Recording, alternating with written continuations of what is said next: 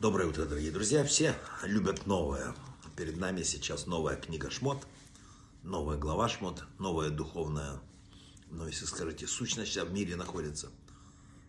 Вот на этой недельной главе вообще потрясающие сюжеты, которые мы знаем их очень много в мировой литературе. А по количеству сюжетов это вообще опережает всех глава. Начинается она с имен сынов Израиля, вернувшихся в Израиль, в, в Египет, спустившихся вместе с Яковом. Потом рождение главного персонажа Торы, безусловно, это Машера Бейну. Э, его детство, как его спасла батя, дочка фараона. Потом, как он заступается за э, еврея, которого избивают надсмотрщика, убивает надсмотрщика, бежит из Египта. Возвращается по повелению Бога в Египет, неопалимая купина, которую он, кус, который не сгорает, который он встречает по дороге задание спасти, выйти, э, спасти, пойти к фараону и спасти евреев. Шифра и Пуа, две женщины знаменитые, которые не выполнили приказ фараона убивать еврейских младенцев. Что еще после этого? И, наконец, знаменитые слова Машера Бейну, которые он произнес вместе со своим братом, когда пришел к Аарону.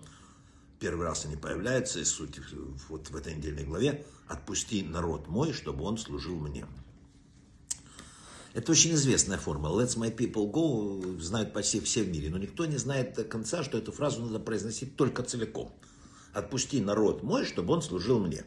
Очень многие сегодня отпущенные по миру ходят, но вторую часть не выполняют. Тогда неправильно первое. Тогда происходит, написано в Кабале, порабощение человека. Если человек не выполняет формулу «служи мне», тогда его начинают порабощать, там, не знаю, там, партнер по бизнесу, там, и власти, жена, там, какие-то другие вещи. Отпусти народ мой, чтобы он служил мне. Это так сказано.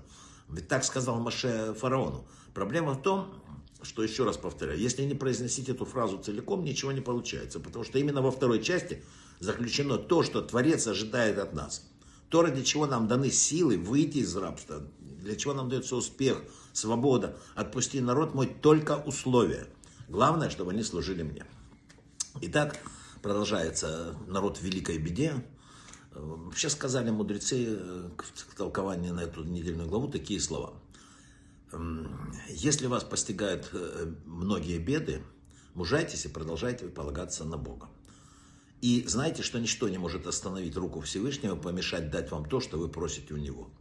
Его возможности не ограничены – он может спасти вас в любой беде, проявив свою великую милость, свою жалость, которым нет конца. Вдумываясь в это и продолжаете надеяться на Всевышнего, вы всегда добьетесь результата. Это, это видно по нашей недельной главе. Люди были в абсолютном тупике. И вот произошло то, что произошло. Главный персонаж Маше, это, безусловно, величайший из всех, и даже единственный человек, которому сказал Бог, что таких больше пророков не будет. Но потом появлялись всегда, если вы знаете, в каждом поколении есть люди, которые ну, немножко ведут за собой.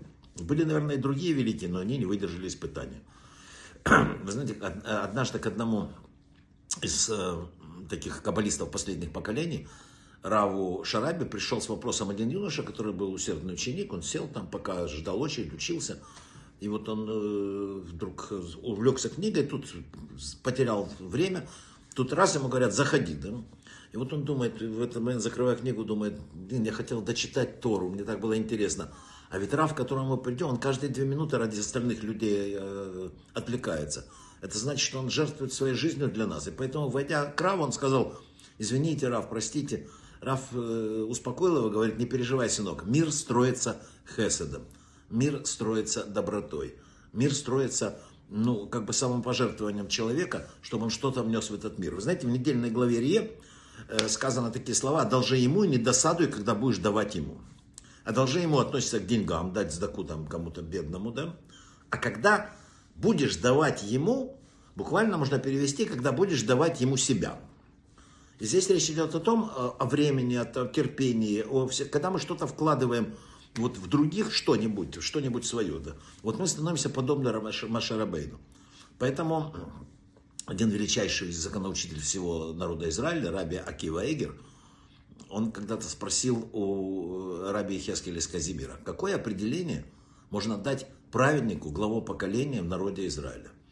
И он сказал так, он подобен сахару в стакане чая. Растворяется – чтобы сделать сладко другим. Надо подумать, надо немножко вот себя растворять в этом мире, чтобы не все время зацикливаться на себе. Надо немножечко выплескивать себя в этот мир. Конечно, мы, не, может быть, и не достигнем уровня Машера Бейну, а может и достигнет, я не знаю. Но стараться должен, обязан быть, наверное, каждый. Никто не э, может сказать о себе, что я праведник. Да? Но стремиться к праведности надо обязательно.